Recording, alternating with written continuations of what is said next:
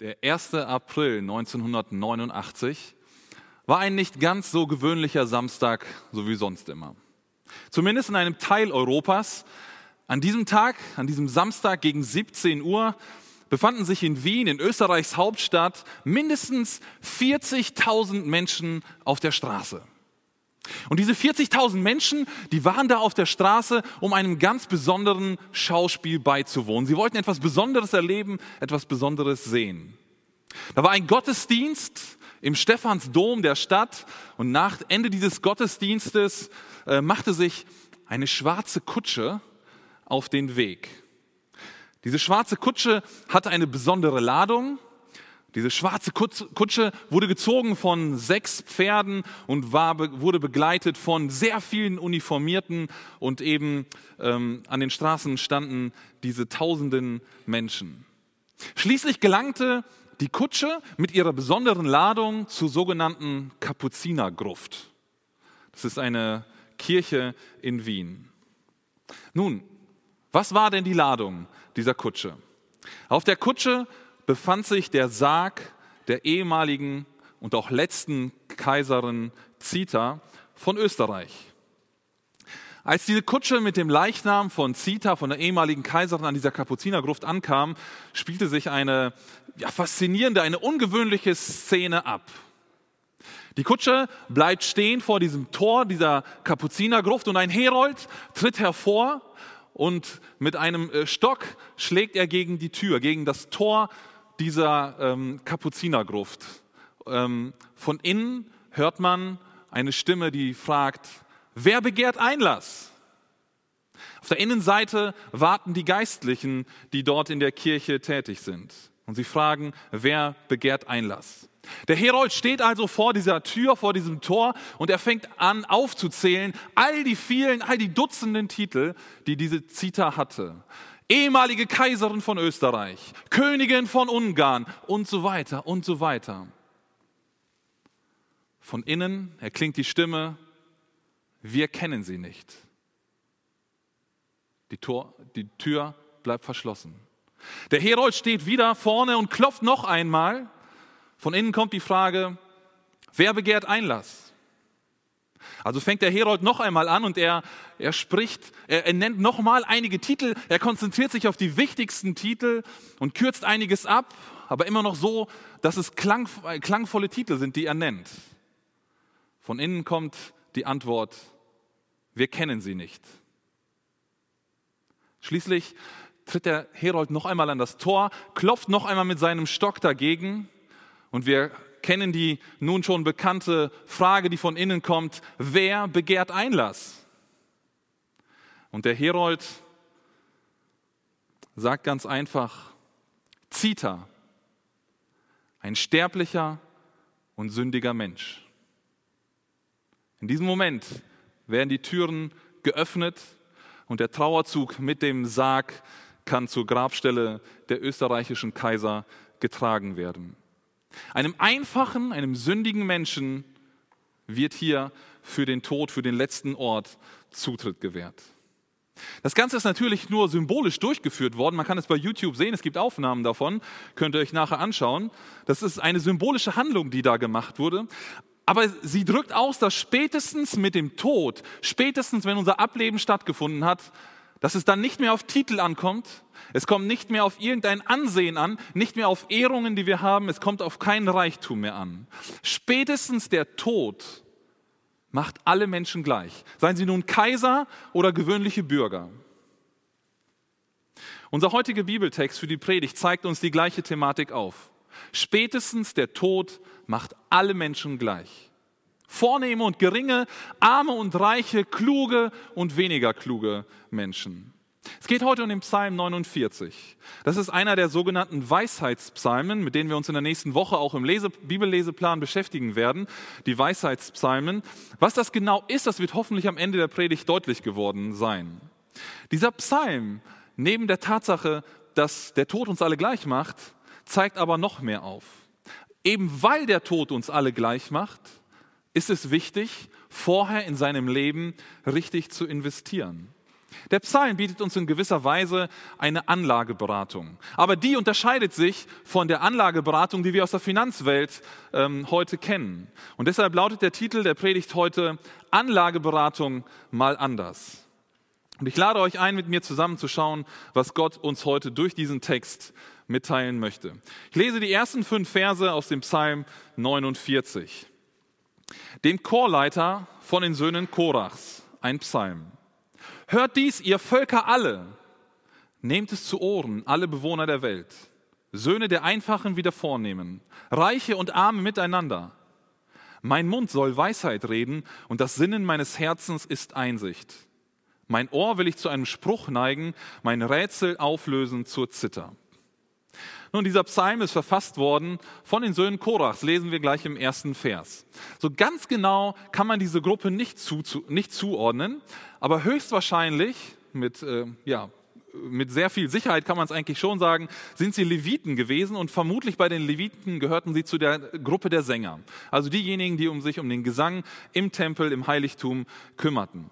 Was auf jeden Fall klar ist, diese Söhne Korach, die einige Psalmen geschrieben haben, die wir im Buch Psalmen finden, die widmen diesen Psalm dem Chorleiter. Vers 1. Das ist derjenige, der den Gesang anleitet im Tempeldienst, der dafür, ja, wie so ein Dirigent, wie ein Vorsänger, so nennen ihn auch andere Übersetzungen, der den Gesang angeleitet hat. Und wir können daraus ableiten, dass dieser Psalm gesungen werden sollte. Also er ist dem Chorleiter gewidmet, damit der ihn in den Gesang mit integriert, damit dieser Psalm gesungen wird. Und das passt ganz gut zur Gattung der Weisheitspsalmen. Lieder, Texte, gehen durch eine Melodie viel schneller ins Gedächtnis. Sie bleiben besser dort haften. Man vergisst den Inhalt einfach nicht so schnell. Gerade wenn es wie so ein Ohrwurm im Kopf ist, dann bleibt es vielleicht, oder ich glaube es bei mir zumindest, stärker haften, als wenn ich nur ganz ähm, einen Text so auswendig lerne. Wenn so eine gewisse Klangmelodie dabei ist oder ein Lied eben, dann bleibt es besser haften. Und genau das sollte mit einem Weisheitspsalm ja passieren. Die Weisheit sollte im Gedächtnis bleiben. Und deswegen ist es ganz logisch, dass es hier auch gesungen werden sollte. Nun, wenn wir jetzt zurück an die Anlageberatung denken, Anlageberatung mal anders, dann sehen wir in diesem ersten Punkt, an wen sich die Beratung eigentlich wendet. Im Prinzip sind alle Menschen hier adressiert. Das sehen wir deutlich in den Versen 2 und 3. Da sagen die Söhne Korachs, ihr Völker alle, alle Bewohner der Welt, einfache und vornehme, Reiche und Arme. Das sind so Gegensätze, die hier irgendwie aufgemacht werden. Reich, arm, vornehm, gering. Und ich glaube, irgendwo dazwischen bewegen wir uns alle, ähm, sodass diese Botschaft wirklich allen Menschen gilt. Der Psalm ist heute genauso für dich und für mich da, wie damals für die Menschen, die ihn das erste Mal gelesen, gesungen und auch gehört haben. Gott will uns, dir und mir, heute damit Weisheit vermitteln für unser Leben. Und das ist auch schon ein Merkmal für die Weisheitspsalmen. Es gibt menschliche Adressaten, die mit dem Psalm angesprochen werden, die damit gemeint sind. Also es wird nicht, wie bei sehr vielen anderen Psalmen, in erster Linie Gott angesprochen, also ein Dank zu Gott, ein Lob an Gott, sondern hier werden menschliche Empfänger angesprochen. Der Psalm richtet sich an Menschen, die hier angeredet werden. Was ist noch an dieser Einleitung in dem Psalm typisch für einen Weisheitspsalm? Nun, wir haben Begriffe wie hört dies oder Spruch und Rätsel und so weiter. Ähm, und das finden wir ganz häufig in den Weisheitspsalmen und auch in dem Buch Sprüche zum Beispiel, ähm, das ja auch sich mit Weisheit befasst. Die Weisheitspsalmen fordern also jemanden auf, zuzuhören zu lernen von dem, was andere schon erfahren haben. Sehr häufig haben diese Weisheitspsalmen auch so eine belehrende Passage. Also ich bringe dir jetzt etwas bei, hör zu und lerne von mir. Oder allgemeine Lebensweisheiten, die hier weitergegeben werden an die Zuhörer. Das sind so ganz typische Elemente von Weisheitspsalmen, die wir hier in unserem Text auch finden. Und die Söhne Korachs wollen also mit diesem Psalm Weisheiten weitergeben. Ähm, wenn wir das nochmal auf die Anlageberatung beziehen, dann sehen wir, dass sie eine weise Beratung für jeden ähm, haben. Nicht nur für eine exklusive Gruppe, die schon viel Geld hat, schon viel Besitz mitbringt, sondern für alle. Diese Weisheit soll allen dienen. Und ich glaube, wir sollten aufmerksam sein und genau hinhören, was wir aus diesem Text für unser Leben mitnehmen können. Nun, nach diesen ersten fünf Versen, die den Psalm so gewisserweise einleiten, kommen wir nun zu dem, zu dem Hauptteil. Ähm, und da ist es sinnvoll, den Psalm in zwei Teile, also in zwei weitere Teile einzuteilen, weil Vers 13 und Vers 21 nahezu identisch sind. Also der Wortlaut ist fast komplett gleich, ähm, je nach Übersetzung. Sie bilden so etwas wie einen Refrain oder einen Kehrvers, der sich wiederholt. Wie, ähnlich wie bei einem Lied, wo man die Strophe hat und dann den Refrain, der immer wiederholt wird, jedes Mal nach jeder Strophe. Und dadurch rahmen diese beiden Verse das vorher Gesagte ein. Und deswegen werden wir uns auch in dieser Reihenfolge den Psalm anschauen. Also als erstes die Verse 6 bis 13. Und mit diesem Abschnitt kommen wir nun in unserer Anlageberatung zur Risikoanalyse, könnte man sagen. Die Söhne Korachs zeigen auf, ähm, ja, was die Gefahr falscher Investitionen ist. Und ich möchte lesen die Verse 6 bis 13. Warum sollte ich mich fürchten in den Tagen des Übels, wenn die Sünde derer, die mich hintergehen, mich umringt? Sie vertrauen auf ihr Vermögen und rühmen sich der Größe ihres Reichtums. Niemals kann ein Mann seinen Bruder loskaufen. Nicht kann er Gott sein Lösegeld geben, denn zu kostbar ist das Kaufgeld für ihre Seele. Und er muss davon ablassen auf ewig, dass er fortlebe, immer die Grube nicht sieht. Denn man sieht, die Weisen sterben, der Tor und der Unvernünftige kommen miteinander um und sie lassen anderen ihr Vermögen. Ihr Gedanke ist, dass ihre Häuser in Ewigkeit stehen, ihre Wohnung von Generation zu Generation. Sie hatten Ländereien nach ihren Namen benannt. Doch der Mensch, der im Ansehen ist, bleibt nicht. Er gleicht dem Vieh, das umkommt.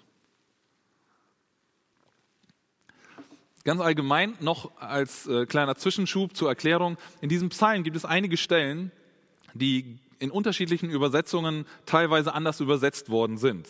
Das liegt daran, dass manche Teile sehr schwer zu übersetzen sind, habe ich gelesen.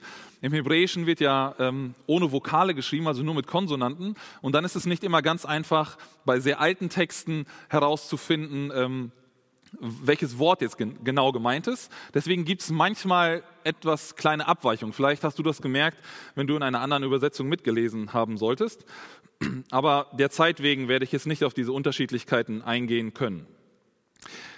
In diesem Abschnitt, den ich gerade vorgelesen habe, finden wir auf jeden Fall ein weiteres typisches Element, das in vielen Psalmen enthalten ist. Wir sehen eine Gegenüberstellung von Gottesfürchtigen, aus deren Sicht der Text geschrieben ist, der Psalm, und den Gottlosen auf der anderen Seite, die irgendwie beobachtet werden, die beschrieben werden. Das hatten wir bereits beim Psalm, beim ersten Psalm, den wir in der Psalmreihe jetzt hatten, im Psalm 1, ähm, wo diese Gegenüberstellung ganz deutlich wird, und das ist bei vielen Psalmen der Fall. Und wir werden einmal gemeinsam schauen, was wird denn jetzt zu diesen beiden Gruppen gesagt? In unserem Psalm ist der Schwerpunkt auf der, Gott, auf der Gruppe der Gottlosen. Lass uns einmal gemeinsam schauen. Was finden wir hier heraus? Nun, in, Vers, in, den Versen 6 und 7 sehen wir, dass die Verfasser, die Söhne Korach, sich vor Menschen fürchteten. Diese Menschen, vor denen sie sich fürchteten, umgab Sünde. Oder andere Übersetzungen nennen es Missetaten, Bosheit. Sie verbreiteten irgendwie Angst durch ihr böses Handeln. In Vers 7 wird gesagt, dass sie auf ihr Vermögen vertrauten und sich für ihren Reichtum rühmten. Und deswegen kann man vermuten, dass sie sich vielleicht auf Kosten anderer bereichert haben. Dass sie ganze, das ganze Geld nur zusammengerafft haben durch die Arbeit anderer, die sie vielleicht ausgenutzt haben, die, an denen sie sich bereichert haben. Und deswegen ist vielleicht die Furcht auch vor diesen Menschen da. Also sie vertrauten auf ihr Vermögen, sie rühmten sich ihres Reichtums. Man kann sagen, der Reichtum ist der Mittelpunkt ihres Lebens gewesen. Er gab ihnen gewisserweise eine Identität, weil sie sich dadurch definierten. Von dem großen Teil der, Men der anderen Menschen irgendwie unterschieden.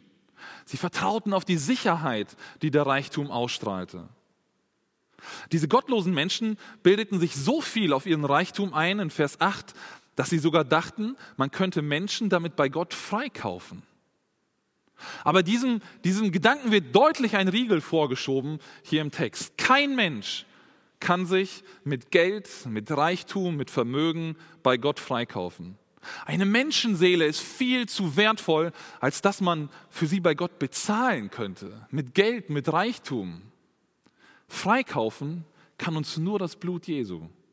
Nicht unsere eigenen Werke, nicht das, was wir selber leisten können, nicht unser, das, was wir irgendwie erwirtschaftet haben. Wir selber aus uns heraus können uns nicht freikaufen, sondern nur das Blut Jesu kann dich und mich reinmachen vor Gott. Hier sehen wir schon so einen Anklang des Evangeliums in diesem Psalm im Alten Testament auch. Durch kein Geld der Welt können wir Menschen unser Leben verlängern. Vermutlich war das der Wunsch dieser Reichen, lesen wir zumindest in den Versen 9 und 10. Sie wollten die Grube nicht sehen. Damit ist das Grab gemeint. Und die reale Beobachtung der Psalmisten ist hier aber, dass alle Menschen sterben. Alle Menschen werden einmal sterben. Sie sagen, die Weisen und der Dumme und der Unvernünftige, alle werden sterben. Das ist unser aller Endpunkt. Und das Vermögen, der ganze Reichtum, all unser Besitz, alles, was wir zusammengerafft haben, wird an andere Menschen fallen. Vers 11. Auch denken diese Menschen, dass ihre Häuser in Ewigkeit Bestand haben werden. Sie benennen sogar ganze Ländereien nach sich. Mein Name soll irgendwie was Großes sein und ähm, ich will irgendwie etwas Dauerhaftes, etwas Bleibendes schaffen. Das war vielleicht das Denken dieser Menschen. Aber dennoch sterben sie. Was ist nun das Fazit dieser ersten Beschreibung der Gottlosen? In Vers 13 lesen wir, doch der Mensch, der im Ansehen ist, bleibt nicht. Er gleicht dem Vieh, das umkommt. Man könnte auch sagen, dass der Tod alle Menschen wieder gleich macht. Spätestens am Ende unseres Lebens zählt kein Reichtum, kein Vermögen, kein hoher IQ, kein Titel, nichts anderes mehr. Wir stehen so da wie am Anfang unseres Lebens. Ein deutsches Sprichwort sagt, das letzte Hemd hat keine Taschen. Und das erinnert so ein bisschen an die Geschichte vom Einstieg, die ich erzählte. Der Tod macht keinen Unterschied zwischen einem Kaiser und einem Bettler. Vor ihm sind wir alle sterbliche und sündige Menschen. Der russische Schriftsteller Tolstoi hat 1885 die Erzählung Wie viel Erde braucht der Mensch veröffentlicht. Und in dieser Erzählung geht es um einen Bauern, der immer mehr Besitz und immer mehr Land haben möchte. Er will immer reicher werden. Ähm, schließlich hört er von einer Möglichkeit, wie er an ganz viel, an ganz, ein, ein großes Stück Land kommen kann. Das Angebot ist folgendes. Er hat einen Startpunkt, von dem er startet, ähm, und er hat einen Tag Zeit von Sonnenaufgang einfach zu laufen. Und so viel Land, wie er, er laufen kann, also er kann einen großen Kreis laufen und das, äh, das Wichtige ist, dass er am Abend bei Sonnenuntergang wieder an diesem Punkt angekommen sein muss. Und das ganze Land, das er umrundet, das kann er für einen Spottpreis bekommen. Dieser Bauer denkt sich, das ist doch toll. Und er fängt an. Er geht morgens los mit den ersten Sonnenstrahlen und der macht sich auf den Weg und ähm, denkt, oh, das ist super, ich, ich krieg richtig viel. Und er geht einen möglichst großen Bogen. Und die Gier, die treibt ihn. Er denkt, Mann, das ist doch so eine gute Möglichkeit. Ich kann jetzt so viel Land für mich kriegen, für einen Spottpreis. Und er macht den Kreis noch größer und er denkt, ich muss einen noch größeren Kreis gehen, ich muss noch mehr Land irgendwie für mich bekommen. Und die Gier treibt ihn. Der Wunsch danach, noch mehr Land für diesen Superpreis zu bekommen. Der merkt irgendwann, die Sonne geht immer weiter unter. Ich muss mich so langsam auf den Rückweg machen. Er merkt, es ist noch ein weites Stück bis zu dem Startpunkt, um das überhaupt zu schaffen, sonst wäre das ganze Geld weg, das er schon am Anfang hinterlegt hat. Und er geht immer schneller und irgendwann fängt er an zu laufen und er muss immer schneller laufen und irgendwann sprintet er und irgendwann kommt er an diesem Punkt wieder an. Mit den letzten Sonnenstrahlen erreicht er den Punkt, von dem er gestartet ist und fällt dort auf den Boden voller Erschöpfung und ist tot. Sein Diener begräbt ihn in der Erde, die genau von seinem Kopf bis zu seinen Fußsohlen ging. Mehr Erde brauchte er nicht. Wie viel Erde braucht der Mensch? Wie viel Besitz, wie viel Reichtum brauchen wir Menschen? Wie viel Reichtum brauchst du in deinem Leben? Ich habe diesen Punkt ja die Gefahr falscher Investitionen betitelt. Wenn man sein Geld in das falsche Projekt investiert, in, im, im normalen Leben, ist es im schlimmsten Fall komplett verloren. Es ist weg. Auch deine Investition im Leben birgt eine Gefahr. Alles das, worauf du dein Leben aufbaust, worauf du es gründest, kann sich am Ende als wertlos erweisen. Worauf baust du dein Leben? Das ist die Frage, die durch diesen Psalm ein Stück weit aufgeworfen wird. Wer ist dein Halt? Wer gibt dir Sicherheit? Ist es Christus, wie wir erst gesungen haben, im Lied? In Christus ist mein ganzer Halt? Oder ist es unsere Leistung? Ist es unser Können, unser Geld, unser Besitz, an dem wir uns festhalten, von dem wir uns Sicherheit versprechen, einen Halt, eine gute Grundlage? Die Söhne Korachs warnen in diesem Psalm ausdrücklich davor, das Leben auf Reichtum und auf Besitz aufzubauen. Im Buch Prediger, das ja auch zu den Weisheitsbüchern der Bibel zählt, macht Salomo folgende Aussage. Prediger 5, Vers 9. Wer Geld liebt, wird des Geldes nicht satt und wer den Reichtum liebt, nicht des Ertrages. Auch das ist Nichtigkeit. Es ist wertlos. Wenn das Geld dein Mittelpunkt ist, dann wirst du nie satt. Du wirst immer mehr dem Gewinn und dem Geld nachlaufen. Du wirst wie Tolstois Bauer sein und immer weiterlaufen und immer mehr von dem Geld getrieben sein. Aber das Geld und der Reichtum werden dir keine Befriedigung im Leben bieten können. Wenn du Erfolg haben willst, dann wirst du auch nie satt. Es gibt immer noch erfolgreichere Menschen, auf die du hinschauen kannst, denen du nacheifern kannst. Ich möchte dich herausfordern. Überprüfe einmal deinen Alltag. Wofür arbeitest du eigentlich jeden Tag? Quälst dich aus dem Bett, stehst auf, morgens früh oder zur Nachtschicht oder was auch immer. Wofür investierst du so viel Zeit und Kraft in deinem Leben?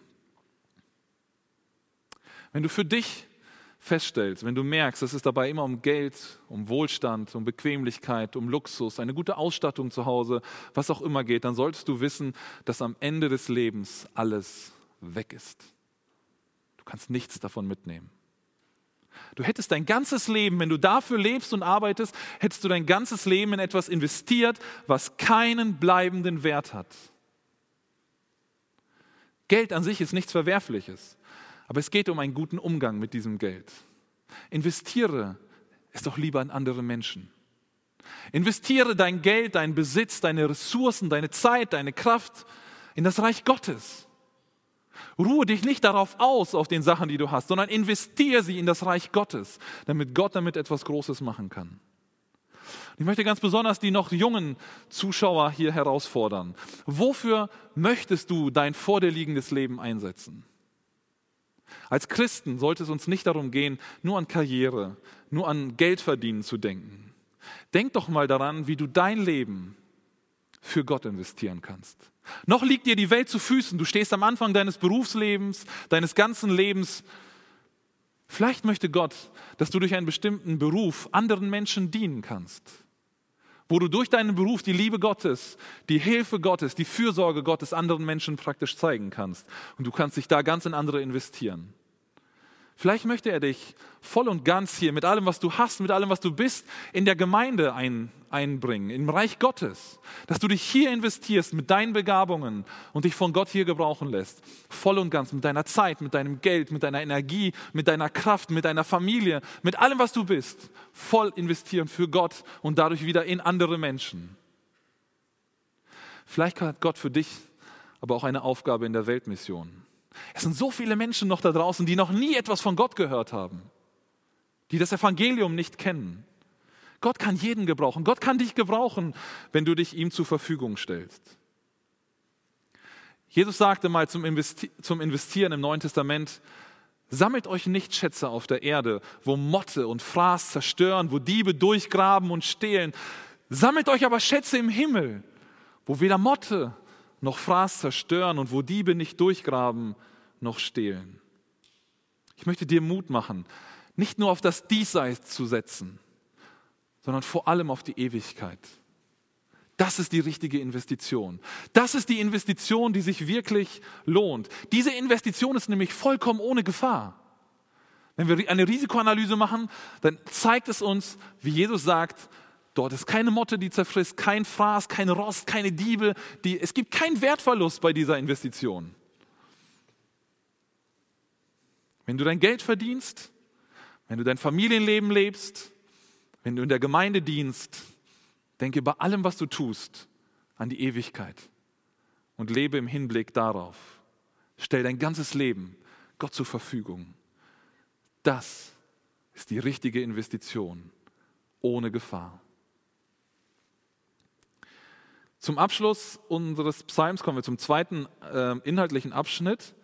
Und da zeigt der Psalm uns noch einmal die Folgen unserer Investitionen auf. Wir sehen, wohin es führt, wenn wir die, in die eine oder in die andere Seite investieren. Und ich lese uns einmal die Verse 14 bis 21. Dies ist der Weg derer, die unerschütterlich sind und das Ende derer, die Gefallen finden an ihren Worten. Wie Schafe weidet sie der Tod. Sie sinken zum Scheol hinab und am Morgen herrschen die Aufrichtigen über sie. Ihre Gestalt zerfällt. Der Scheol ist ihre Wohnung. Gott aber wird mein Leben erlösen von der Gewalt des Scheols, denn er wird mich aufnehmen. Fürchte dich nicht, wenn ein Mann sich bereichert, wenn sich vergrößert die Pracht seines Hauses, denn bei seinem Tod nimmt er das alles nicht mit. Seine Pracht folgt ihm nicht hinab. Wenn er auch in seinem Leben seine Seele segnet und man preist dich, wenn du es dir gut gehen lässt, so kommt sie doch zur Generation seiner Väter, die nie mehr das Licht sehen. Der Mensch, der im Ansehen ist, hat keine Einsicht. Er gleicht dem Vieh, das vertilgt wird.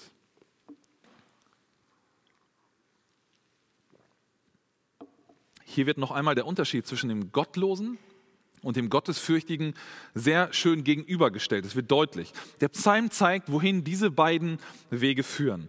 Der Gottlose, lesen wir, der fährt ins Totenreich hinab.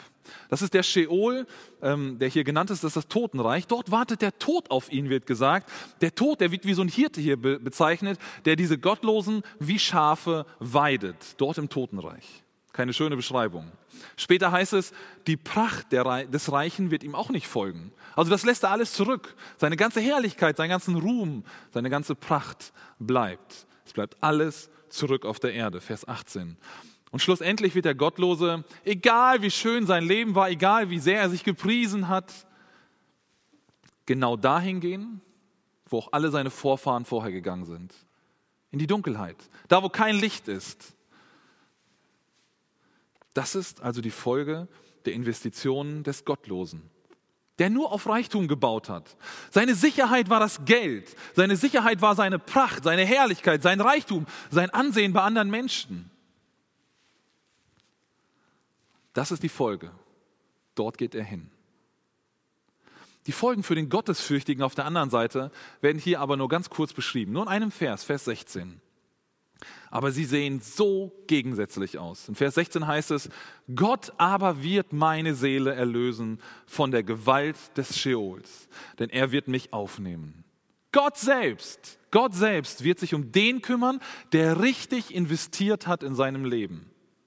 Gott entreißt ihn der Macht des Todes. Er lässt nicht zu, dass der Gottesfürchtige im Tod bleibt. Hier steht, Gott nimmt den Toten zu sich auf. Gott selber wird aktiv. Er nimmt den, den Gottesfürchtigen zu sich auf. Was für ein krasser Gegensatz auf diesen beiden Lebenswegen, je nachdem, wie investiert wurde vorher im Leben. Und abgeschlossen wird der Psalm dann noch einmal mit dem vorher schon erwähnten Kehrvers, die Menschen gleichen den Tieren, die vergehen werden. Wir sind vergänglich. Ganz egal, wie unser Leben vorher ausgesehen hat, wir sind vergänglich. Jedes Leben hat ein Ende, auch deins. Eine gute Veranschaulichung, finde ich, für diesen Punkt haben wir eben schon vor der Predigt in dem kurzen Anspiel gesehen. Auch wenn es natürlich im Himmel nicht so einen Wartebereich gibt wie den, den wir hier hatten, ähm, kann man sich das gut vorstellen, vielleicht wie so das Totenreich, ähm, von dem unser Psalm hier spricht. Der nette Herr, der in seinem Leben viel Gutes erreicht hatte, viel Geld angesammelt hatte, um sich den Zutritt zum Himmel zu verdienen, kommt nicht in den Himmel. Der sitzt wahrscheinlich immer noch da und wartet darauf, dass sein Name aufgerufen wird. Mit seinem Geld kann er sich den Zugang zum Himmel nicht freikaufen. Seine, die Folgen seiner Investition sehen anders aus. Die nette Dame Sabine, die in ihrem Leben richtig investiert hatte, wird aufgerufen und eingelassen, weil sie sich auf die Bezahlung von jemand anderem verlassen hatte. Sie hatte richtig investiert, weil sie an Jesus geglaubt hat. Wohin steuert dein Leben? Diese Frage, Frage stellt uns der Text indirekt. Steuert es auf das Ende des Gottlosen hin? Ewig getrennt von Gott? Oder steuert es auf das Ende des Gottesfürchtigen hin, direkt zu Gott, in seine Gegenwart? Es gibt nur diese zwei Möglichkeiten für unser Leben nach dem Tod. Auf eine der beiden wird dein Leben und mein Leben hinauslaufen. Wenn du merkst, dass du mit deinem Leben auf das falsche Ende hinsteuerst, dann hast du jetzt noch die Zeit, das Ruder umzureißen. Noch hast du Zeit, in deinem Leben richtig zu investieren. Um auf ein ewiges Leben mit Gott hinzusteuern, musst du Jesu Tod für dich in Anspruch nehmen. Die Bibel sagt uns, und das ist die gute Botschaft der Bibel, die gute Nachricht, dass wir Menschen alle sündig sind. Wir sind alle schuldig. Keiner kann sich davon ausnehmen, auch du nicht, auch ich nicht. Wir sind alle schuldig vor Gott. Aber Jesus ist gestorben. Jesus hat schon bezahlt, damit die Tür sich zum Himmel öffnet für uns. Und wenn wir das glauben, wenn wir das annehmen für uns, wenn du das glaubst, dass Jesus für deine persönliche Schuld, für deine Sünde gestorben ist, dafür bezahlt hat, dann wirst du gerettet. Das ist das Evangelium. Und wir alle, die schon länger oder schon sehr lange vielleicht Jesus folgen, sollten auch uns immer wieder neu auf Jesus ausrichten. Immer wieder so nachjustieren. Nochmal schauen, ob die Ausrichtung wirklich stimmt. Von so einem Text wie heute Psalm 49 aufrütteln lassen. Worauf baue ich? Was ist meine, ähm, meine Grundlage? Wohin steuert dein Leben? Welche Folgen werden Investition, die Investitionen haben, die du tätigst? In unserem heutigen Psalm hatten wir eine Anlageberatung mal anders. Sie war insofern anders, als dass sie jeden Menschen anspricht, alle, und auf ein Vermögen abzielt, das es nicht auf dieser Welt hier gibt. Das gibt es nur in der Ewigkeit. Dieser ganze Psalm, der behandelt die Fragen, worauf wir eigentlich unser Leben bauen und wohin wir mit unserem Leben steuern. Was ist deine Sicherheit, an der du dich festhältst? Ist es Geld und Vermögen oder ist es die Gnade Gottes? Was beeinflusst dein Handeln jetzt und hier auf dieser Erde, in unserem Leben? Der kurzfristige Erfolg, den wir hier auf der Erde haben, oder das Leben nach dem Tod? Als junger Mann mit 19 oder mit 20 Jahren schrieb Jonathan Edwards, der später zu einem der größten, bekanntesten Prediger der USA werden sollte, also mit 1920 ungefähr, schrieb er sich 70 Vorsätze für sein Leben auf. Und diese 70 Vorsätze, die las er wöchentlich für sich durch. Immer wieder, um sich diese 70 Vorsätze wirklich einzuprägen, einzubrennen in sein Gedächtnis. Und der neunte Vorsatz ist dieser. Er schrieb, ich verpflichte mich, viel an mein eigenes Sterben bei allen Gelegenheiten zu denken und an die allgemeinen Umstände, die zum Tode führen. Klingt doch irgendwie nach einem komischen Vorsatz für einen 19-Jährigen, oder? Ich meine, wenn man alt ist, wenn man schon fortgeschritten ist im Leben, dann kann man sich mit dem Tod doch beschäftigen, aber doch nicht als Jugendlicher mit 19. Aber eigentlich hat Jonathan Edwards nur Psalm 49 für sich angewendet. Weil wir alle sterben und wir wissen nicht, wann das sein wird, sollte unser Fokus nicht auf den Reichtümern und Erfolgen in diesem Leben liegen, sondern auf der Ewigkeit mit Gott. Dieser Psalm heute sagt uns, Leg dir keine Schätze auf Erden an. Alles, was du in diese Welt investierst, wird bald vergangen sein. Aber alles, was du ins Reich Gottes investierst, bleibt bestehen. Und Gott, er persönlich, wird dich und mich aufnehmen. Amen. Ich möchte dich einladen, zu Hause jetzt, gemeinsam mit uns hier im Gemeindesaal, Gott mit dem folgenden Lied eine Antwort zu auf den heutigen Bibeltext zu geben. Alles will ich Jesus weihen.